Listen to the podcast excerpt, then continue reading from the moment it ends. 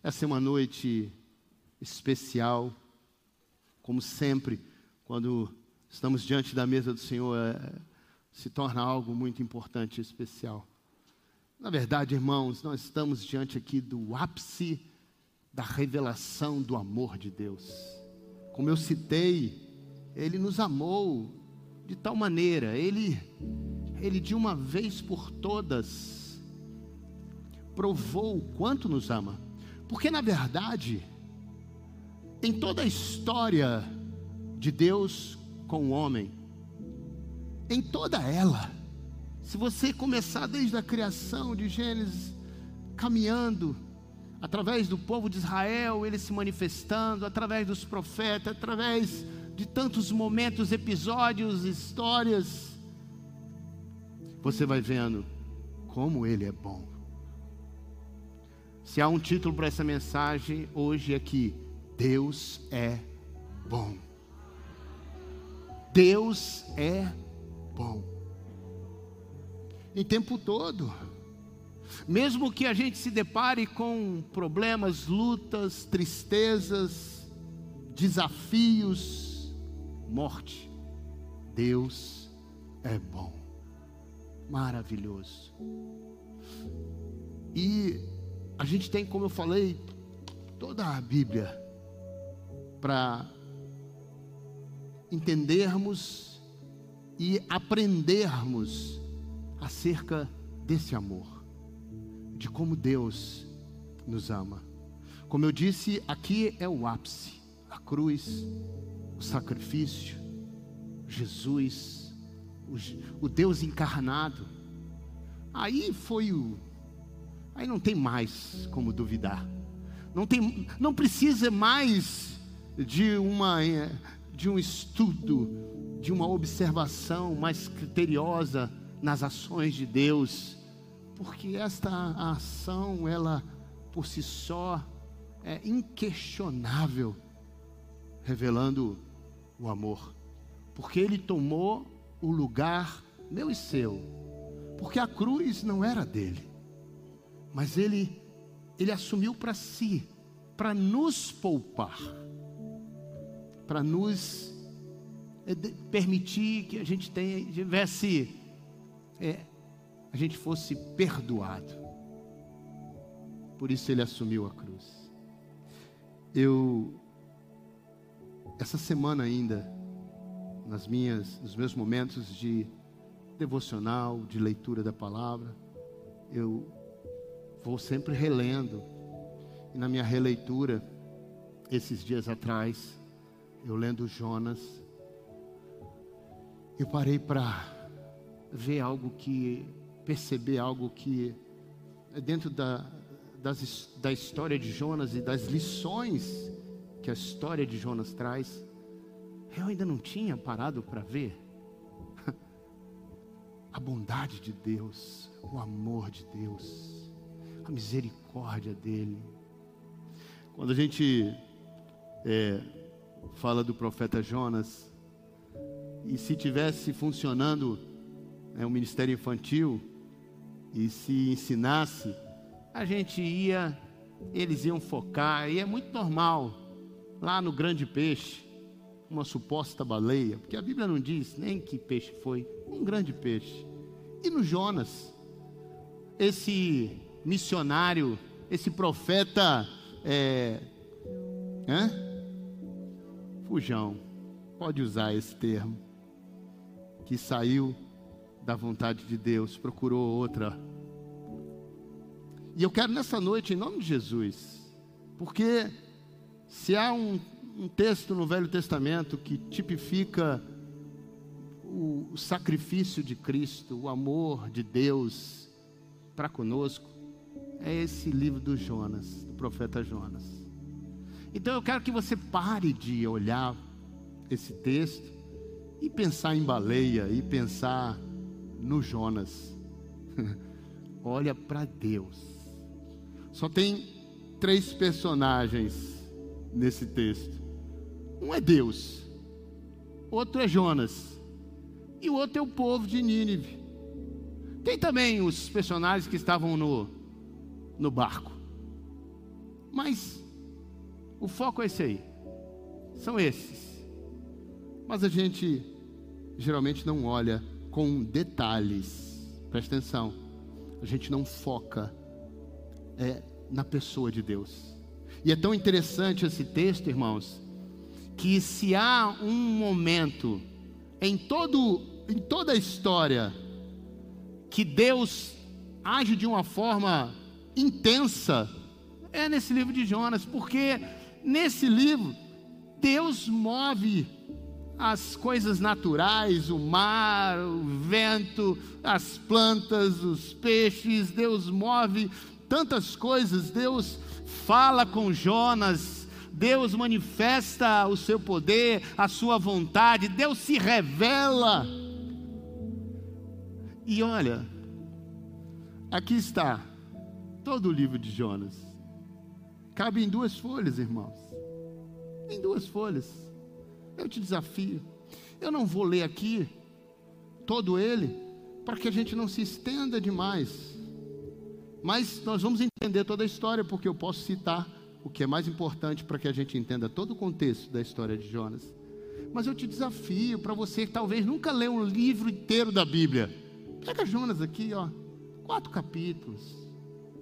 Agora, não olha para a baleia ou para o peixe. Não olha para Jonas, olha para Deus. E veja quanto você vai conhecer de Deus e do seu amor. Se você tiver com a sua Bíblia, abra ela no livro de Jonas. Se você que está em casa, faça a mesma coisa. Se você tiver com um computador, com o seu celular, não importa, mas vamos entender alguns, é, alguns princípios e vamos entender um pouco do caráter de Deus, de quem Ele é. Jonas, capítulo 1, amém? Os que estão aqui já conseguiram localizar? Jonas capítulo 1 diz assim, o versículo 2: O Senhor se manifesta a Jonas e dá a ele uma missão. Apronte-se e vá à grande cidade de Nínive e anuncie aos seus habitantes esta mensagem do Senhor Vou destruir esta cidade por causa da sua grande maldade. Seus pecados são tão horríveis que chegaram até a minha presença. E diz o texto: Jonas, porém, preferiu fugir da presença do Senhor. Ou seja, fugir de cumprir com essa missão. Aí você vai ver o episódio dessa fuga e o que acontece. Mas antes de te relembrar isso, eu quero que você se atenha ao que Deus mandou Jonas fazer naquele lugar. Jonas foi lá para anunciar àquela cidade um juízo. Porque Deus declara: vou destruir esta cidade por causa da sua grande maldade o povo ninivita era um povo mau. E Jonas sabia disso. O povo de Israel já tinha é, tido confrontos com os ninivitas, e mesmo na guerra, e mesmo nas, mesmo nas situações de confronto, eles conheciam a índole e a maldade daquele povo. Fora uma série de relatos históricos que falam acerca dos ninivitas, a adoração a deuses estranhos, sacrifício de crianças, uma série de coisas que não vem ao caso, mas só para saber, você saber, que a maldade era tão, tão grande daquele povo, que Deus se atentou para aquilo. Vou destruir esta cidade por causa da sua grande maldade. Seus pecados são tão horríveis que chegaram até a minha presença. Meu irmão, você acha que isso aqui Deus falou e não ia fazer? Alguém acha que Deus declarou isso aqui e ele não faria isso aqui? Eu quero que você se atente aqui ao Deus que é justo, que vai cumprir com aquilo que ele declarou pela sua palavra. Por conta dos pecados, por conta da desobediência, por conta da maldade, por conta de se afastarem completamente da vontade e daquilo que Deus estabeleceu, aquele povo estava debaixo de uma condenação. Isso é fato. Ponto. E a mensagem, presta atenção, que Jonas levaria para aquele povo era essa. o Senhor não mandou dizer assim: olha, diga aquele povo que se eles se arrependerem, eu vou salvar eles. Diga aquele povo que creia que eu sou o Deus vivo. Conte a eles quem sou eu. Não. Era esse o discurso que Jonas tinha que fazer. Não é como de manhã, pastor Rodolfo ministrando o culto né, da manhã com o culto interativo, e se você não está vindo, está perdendo um momento precioso de aprendermos muito. Pastor Rodolfo falou sobre maldição hereditária. E usou aquele texto de Deuteronômio, onde Deus coloca para nós a bênção e a maldição, a vida e a morte. Escolha. Eles não receberam, Pastor Rodolfo, essa escolha não. Eles estavam debaixo de uma palavra de juízo. Só que Jonas conhecia Deus. Jonas era crente, irmão. Jonas já tinha experiência com Deus. Jonas sabia que Deus é bom.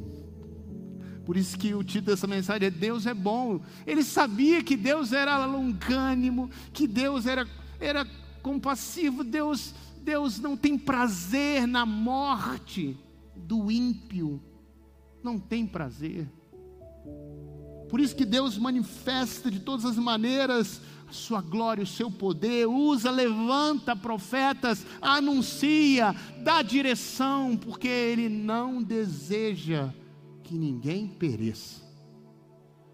Por isso que a palavra diz que se você crê, ou todo aquele que crê em Jesus, não vai perecer, mas vai ter a vida eterna. Aí Jonas, prevendo isso, em vez de ir para para Nínive, pegou uma embarcação e foi para Tarsis. E aí no caminho, Deus faz o vento soprar e o mar ficar revolto. E aí o que acontece? Aquele navio quase vem a naufragar. Os marinheiros ficaram desesperados, sem saber por que, que aquilo estava acontecendo, e cada marinheiro buscou no seu Deus orar pelo seu Deus. Houve uma convocação, vamos orar cada um pelo seu Deus. Mas eles viram Jonas lá embaixo, deitado no porão como se nada tivesse acontecendo. Isso trouxe uma, um, uma estranheza para eles. E o comandante falou assim: Mas vem cá, como é que tudo isso está acontecendo? Você está aí descansando? Aí lançaram sorte para ver quem estava ali ofendendo aos deuses, porque assim eles criam. E a sorte caiu em cima de Jonas. Foi você, é você. quem é você? O que está acontecendo?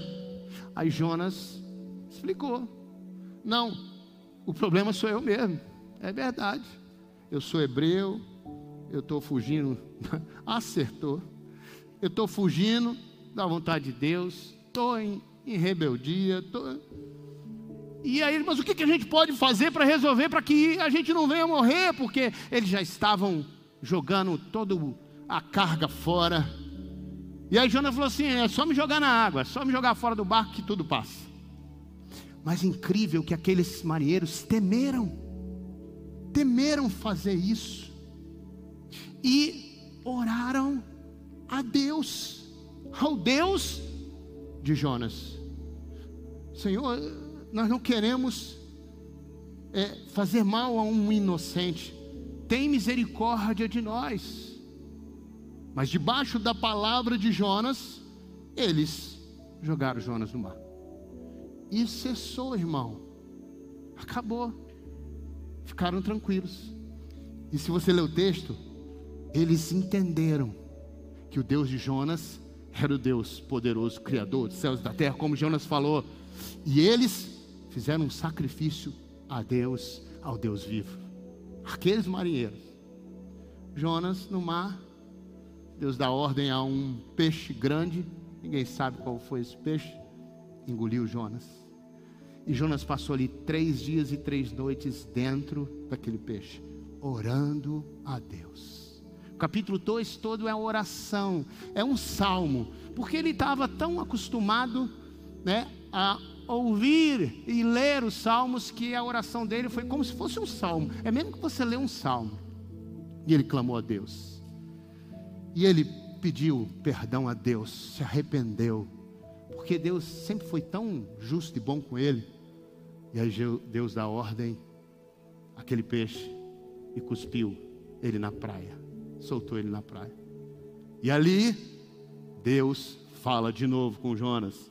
Olha o capítulo 3. Depois disso, o Senhor falou pela segunda vez com Jonas, dizendo: Vá à grande cidade de Nínive e avise seus habitantes do castigo que virá contra ele, eles, como eu já havia ordenado a você. Não mudou nada, irmão. Era o mesmo discurso, ele só tinha que cumprir isso. Dessa vez, Jonas obedeceu a palavra do Senhor e foi para Nínive. Irmãos, é muito interessante, como eu falei a vocês no início, esse texto aqui, ele tipifica é, Jesus. O próprio Senhor Jesus faz essa menção de Jonas. Por isso eu, eu quis, e eu sei que fui conduzido pelo Espírito enquanto eu meditava na palavra, trazer essa mensagem, porque o próprio Senhor Jesus faz menção né, de Jonas, desse episódio, comparando os seus três dias dentro do peixe com os seus três dias. Para que você eh, veja isso mesmo, abra Mateus aí no capítulo 12.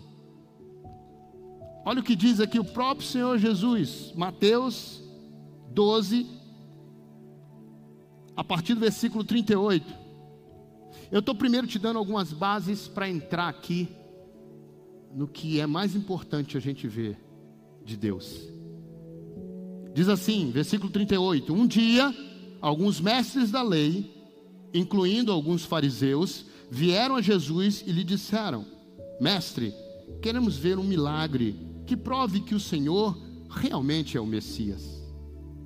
Mas Jesus respondeu: Só uma nação perversa e infiel pediria mais alguma prova e não receberá nenhuma a não ser o sinal do profeta Jonas.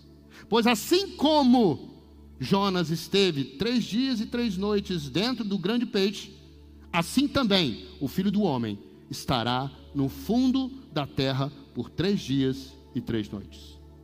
Os homens de Nínive se levantarão contra esta nação no juízo e a condenarão, pois quando Jonas lhe pregou, todos se arrependeram e se voltaram dos seus maus caminhos para Deus. Agora, aqui está quem é maior do que Jonas. Irmãos, eu apresentei vocês um Deus que é juiz, que estabeleceu uma palavra. Essa palavra para nós, ela é a verdade ela é imutável. O que Deus estabeleceu aqui como preceitos, mandamentos, o caminho para mim e para você é real. E quando Ele coloca para nós a escolha da bênção, da vida e não da morte, da maldição, Ele espera. O texto, né, Rodolfo? Até há uma expressão, lá em Deuteronômio você vai ler: ah! Deus faz assim, como se Deus fizesse assim. Por favor. Meu coração anseia para que você escolha a vida e a bênção. É o que Deus quer para cada um de nós. Mas esse é o nosso Deus. Agora, por que que então Jonas se afastou. Porque Jonas, irmãos, não admitia que Deus salvasse aquele povo. Porque Deus é bom. Porque Jonas já sabia. Jonas já sabia que Deus tirou ele para ir numa cidade e anunciar. Se Deus quisesse destruir, já tinha destruído logo, de uma vez só. Mas mandou ele anunciar isso. Olha o que diz o versículo, o versículo, o capítulo 4, versículo 2, a parte B.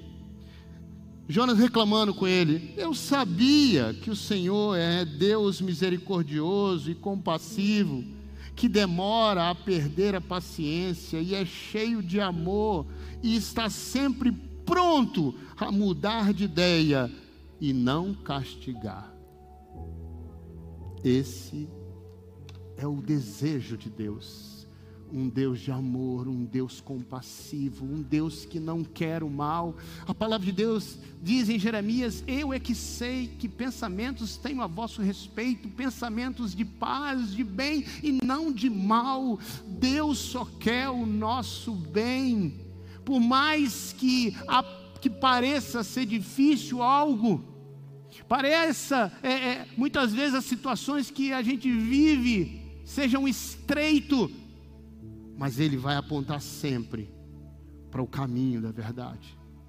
Para que eu e você desfrutemos desse Deus compassivo, de amor, que mesmo diante de um povo que pecou de uma forma tão intensa, que chegou aos céus, toda uma cidade, sem tirar ninguém, todos estavam envolvidos na mesma maldade, mas mesmo assim, Deus levanta uma pessoa para anunciar. E sabe por quê, irmãos? Eu descobri nessa noite que aquele povo com discurso duro, eles se converteram. Você sabe, pastora, por quê? Descobri essa noite, essa tarde. Porque estudando eu fui, eu sou curioso, irmão, e vou vendo as coisas. Aí eu fui ver o que, que significava o nome de Jonas? Alguém sabe o que significa o nome de Jonas? Alguém em casa aí não vai poder me falar. Mas aqui, alguém sabe o que significa a palavra Jonas? Vou revelar para você. Pomba. Pomba. Qual é o símbolo do Espírito Santo, irmão? A pomba. Deus pegou, mandou Jonas, mesmo com o coração duro, mas ele tinha com ele, acompanhando, o Espírito que convence o homem do pecado, da justiça e do juízo. Ele mandou a pomba, ele mandou o Espírito Santo, para que no momento em que aquele discurso, mesmo duro, trouxesse aquelas pessoas o arrependimento. Os olhos deles se abriram, e aí todos se arrependeram e começaram a se mover para declarar o seu arrependimento. O rei estabeleceu um jejum e o rei vestiu pano de saco, o rei foi para ficar em cima de cinzas e declarou um jejum até os animais em arrependimento. E o que aconteceu? Aquele povo foi poupado. E eu quero te dizer isso nessa noite. Não importa o pecado, não importa a circunstância, não importa o passado, não importa o que foi feito.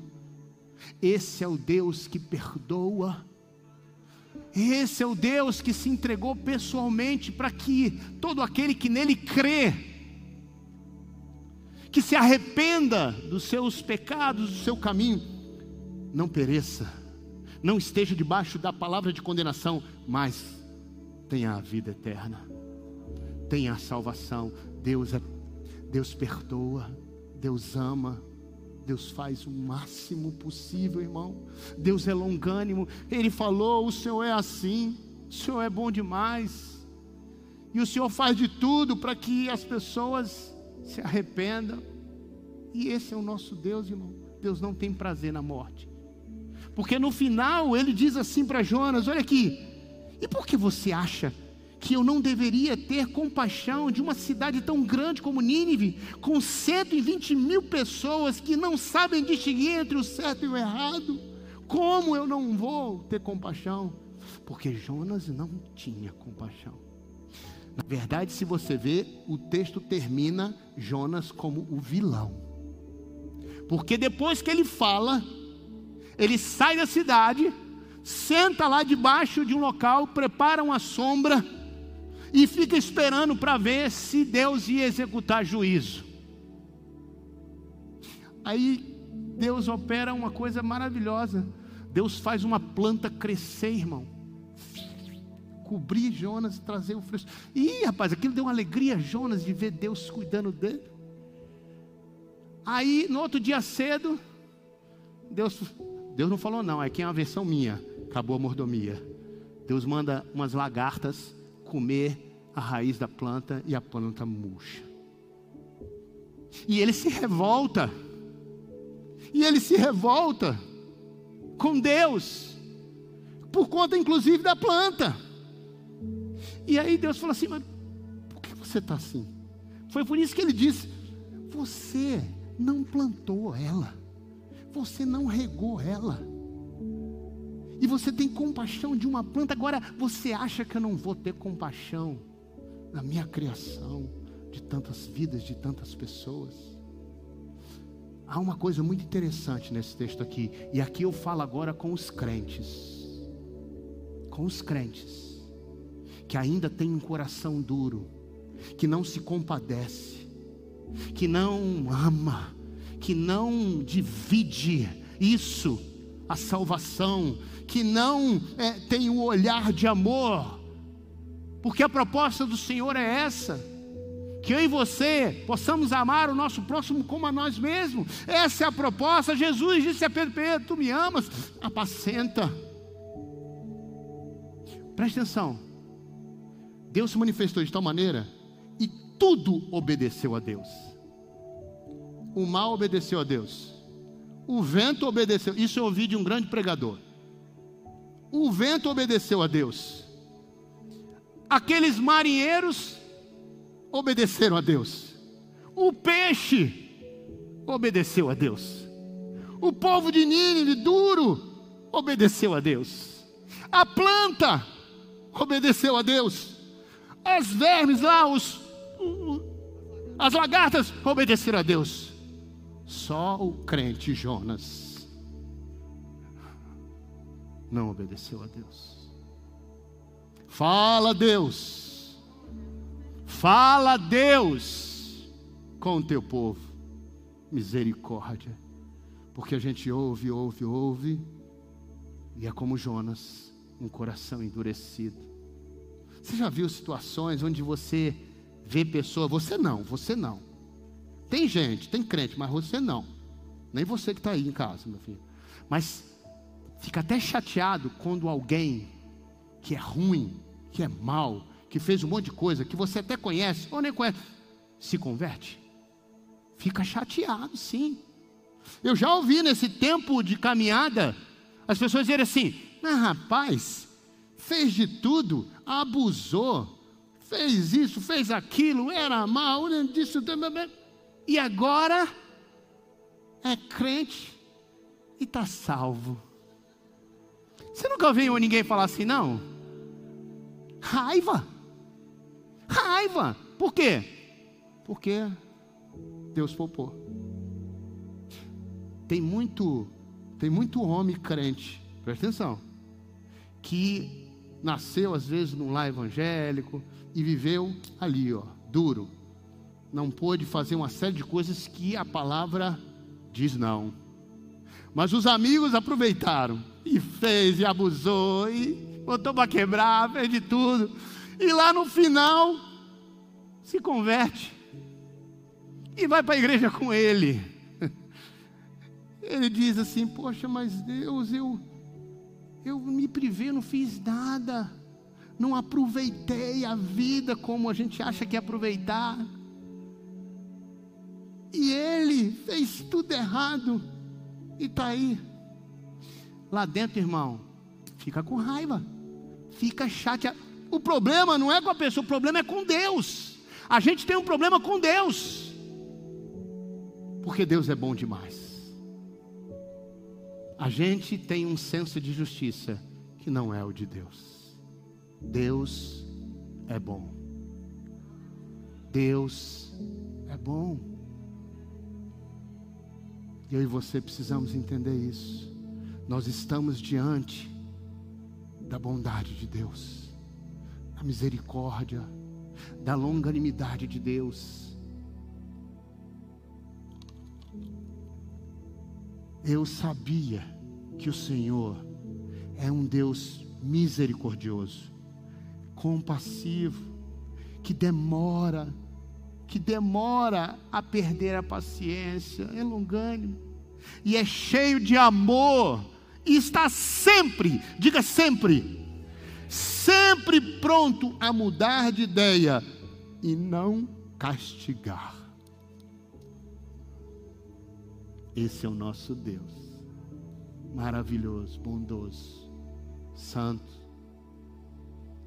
E nessa noite, eu clamo ao Espírito de Deus, a bomba, o discurso que Jonas teve naquele dia, que não é o que você está tendo, irmão, não é, mas o Espírito que estava lá é o mesmo, que ele esteja aqui hoje, para tirar você dessa condição, dessa letargia, dessa mornidão. Esse essa mensagem é muito mais para o crente do que para qualquer um. Mas, a gente vê também aqui dois grupos distintos. Um, o grupo dos marinheiros, que acreditavam em Deus, mas criam em Deus errado. Eles estavam no engano. E muitos vivem no engano. Talvez você que esteja em casa me ouvindo, você até crê em Deus, mas através de um engano através de imagens, deuses falsos, deuses que não são Deus. Porque só há um Deus, Criador dos céus e a terra. Esse é o nosso Deus, Javé, Jeová, Criador. E só há um caminho, só há um Senhor, só há um Redentor, e esse Jesus Cristo, morto no nosso lugar para nos dar vida. E tem o povo de Nínive, que não conhecia a Deus, era, pense no povo descrente, de um povo que não está nem aí para Deus, mas que recebeu a palavra e se convenceu através do Espírito Santo. Então talvez seja você vivendo absolutamente sem, sem acreditar que tudo isso é verdade. Você acredita que tem gente que pensa que o livro de Jonas é uma historinha? Como se fosse uma parábola? Até teólogos. Mas se fosse, como é que o próprio Jesus ia dizer, ia comparar? E ele ainda diz assim: aqui está aquele que é maior que Jonas. Se Jonas fosse um conto, né? Fosse uma historinha, bonito Jesus se comparar a uma historinha alguém que era fictício. Não é, Rodolfo? Impossível. Não. Então é uma teologia tola achar. Porque, irmão, se eu creio num Deus que criou os céus e a terra, e disse haja luz e houve luz, e separou é, é, é a parte, a terra e, e criou as plantas, criou tudo. Eu não vou crer que Deus dá ordem a um peixe, eu não vou crer que Deus faz uma mula falar, como a de Balaão, meu irmão, se dissesse que foi Jonas que engoliu o grande peixe, eu ia acreditar. Quanto mais o contrário.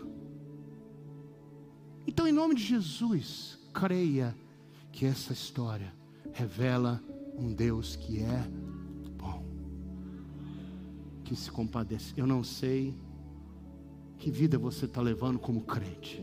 Se o teu coração ainda traz amargura, se você ainda fica chateado, com a justiça maravilhosa de Deus, a justiça que ama, a justiça que se compadece, a justiça que é longânima, a justiça que quer a salvação. Eu não sei como você encara isso, mas sim, não encara dessa maneira, mude. O texto termina sem definir se Jonas se arrependeu não arrependeu. Ficou no ar. Sabe por quê? Eu creio que agora é para você se avaliar. Pare de olhar para Jonas, olhe para você agora. Olhe para você. E veja, contemple seu coração, para que você possa participar da ceia hoje com o coração certo, com o coração que ama, que deseja a salvação, que se esforça não só pela sua própria salvação, mas pela salvação do teu próximo, que ora por isso, que se gasta, que se doa por isso, no tempo que você tem e que pode fazer isso. Mas eu quero fazer um apelo a você que talvez nunca, nunca acreditou nesse Deus vivo, presente. E talvez você tenha vivido de formas tão, de pecados, como ele disse aqui, tão, só você sabe. Mas eu quero te dizer, esse é o Deus que perdoa. Esse é o Deus que tem prazer no arrependimento e que você volte e se volte para Ele. Feche os teus olhos. Vamos orar. Vamos agradecer a esse Deus bom, que mesmo sendo mal, mesmo a gente sendo assim, mesmo lá fora, as pessoas é, não ligando, não buscando, Deus se preocupa. E Deus está levantando o tempo todo aqueles que vão anunciar. E você, como igreja, é esse que Deus está levantando, para que esses que estão lá fora possam ouvir acerca desse Deus que é bom, que ama, que salva. Em nome de Jesus. Você que está em casa, eu não sei no que você crê, como você caminha, mas eu quero te dizer: só há um caminho de salvação e esse é Cristo Jesus. Somos feitos filhos de Deus através de Cristo, através do sacrifício, nós recebemos a salvação, a eternidade. E hoje é noite de salvação, hoje é noite de conserto, hoje é noite de tirar esse espírito de Jonas de nós e deixar que a pomba, que o Espírito Santo guie o nosso coração, a nossa mente, nossas emoções, para que a gente possa ser um instrumento de Deus. Jonas foi ali e foi usado, irmão. Foi usado. E ele proclamou e Deus salvou.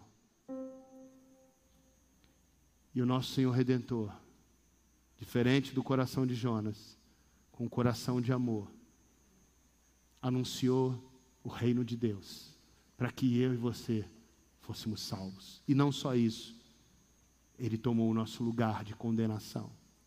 O muro de separação foi derrubado. Não há mais.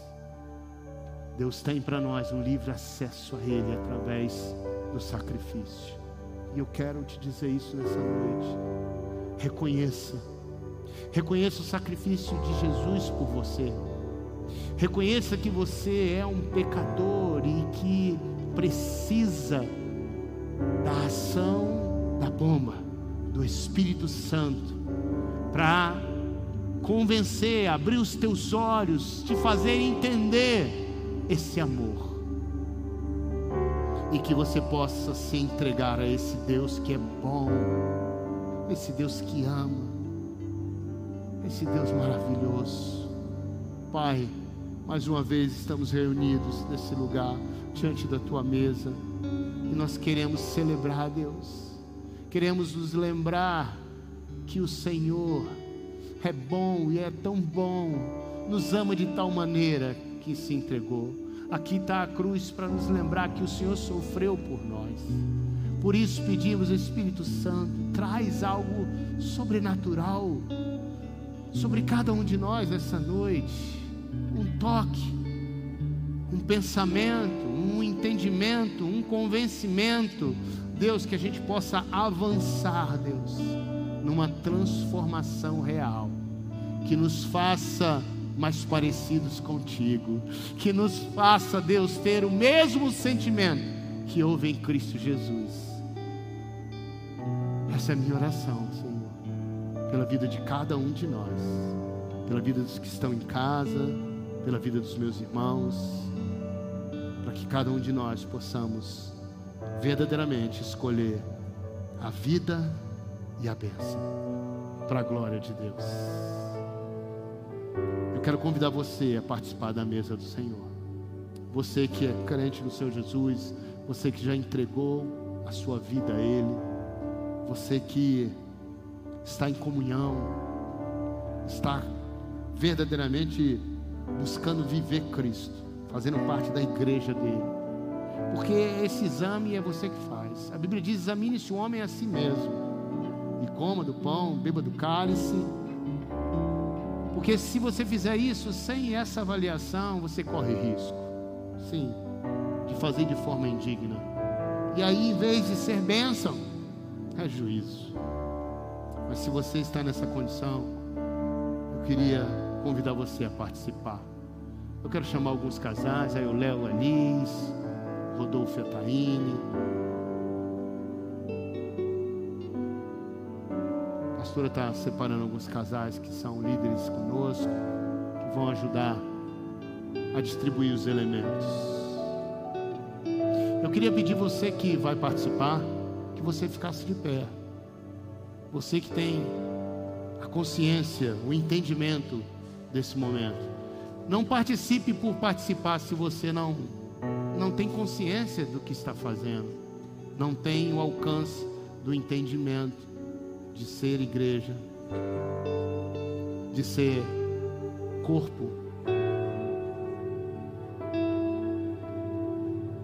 Por favor, pega os elementos, eu quero orar e de forma rápida, irmãos, é, eles estão empacotados, tá bom? É, você vai receber, eles estão de luva. Você não vai meter a mão na bandeja, eles vão entregar a você, tá bom? Cada elemento. E Aí você espera que nós vamos participar juntos. Eu quero só consagrar. Você já tem aí em, o copo com o pãozinho.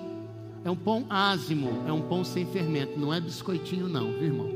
Você que não conhece o que é o verdadeiro pão ázimo, sem fermento, você hoje vai comer desse pão. Então você vai pegar um cálice com um pãozinho e a gente vai participar desse momento que é um memorial do sacrifício de Jesus. Pai, eu quero consagrar esses elementos.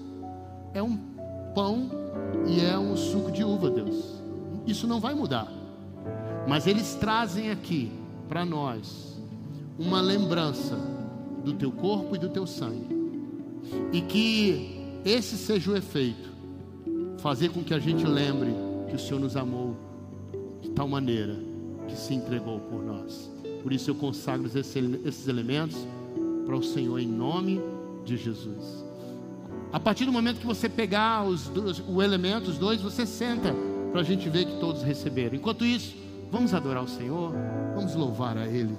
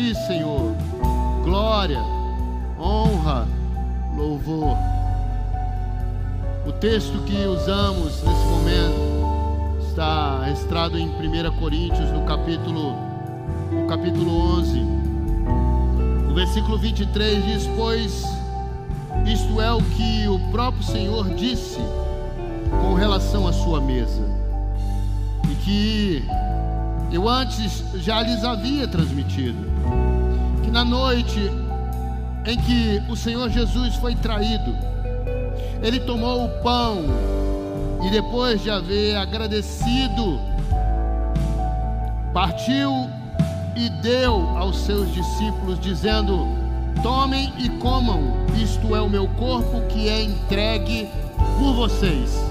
Façam isto para se lembrarem de mim. Você está com um pãozinho aí, você abre, talvez já esteja aberto. Vamos, vamos, como diz a palavra, dar graças, agradecer. É uma noite de agradecimento, de lembrarmos e de agradecermos porque nós vimos através do livro de Jonas como Deus é bom, como Deus é longânimo, como Deus é um Deus de amor, como Deus tem interesse que a gente se arrependa e que a gente busque o caminho, a vontade dEle, porque Ele quer nos abençoar. Se não bastasse, nós temos aqui diante de nós a lembrança do sacrifício, e aqui esse pão traz traz aqui a lembrança do corpo de Cristo sendo torturado no nosso lugar. Algo que foi tão, tão severo, irmão, mas Ele se manteve firme por mim, por você. Pai, nós te damos graças, porque o Senhor é bom. O Senhor nos deu o melhor. Não tinha como provar é, de forma tão maravilhosa, tão tão intensa o teu amor, se entregando por nós. Por isso agora a gente come desse pão, sabendo que o Senhor fez isso por nós, por amor a nós. E Deus, nós queremos declarar aqui como servos do Senhor, que não foi em vão. Estamos aqui para declarar isso. E se você crê assim, coma do pão você que tem comunhão com Ele.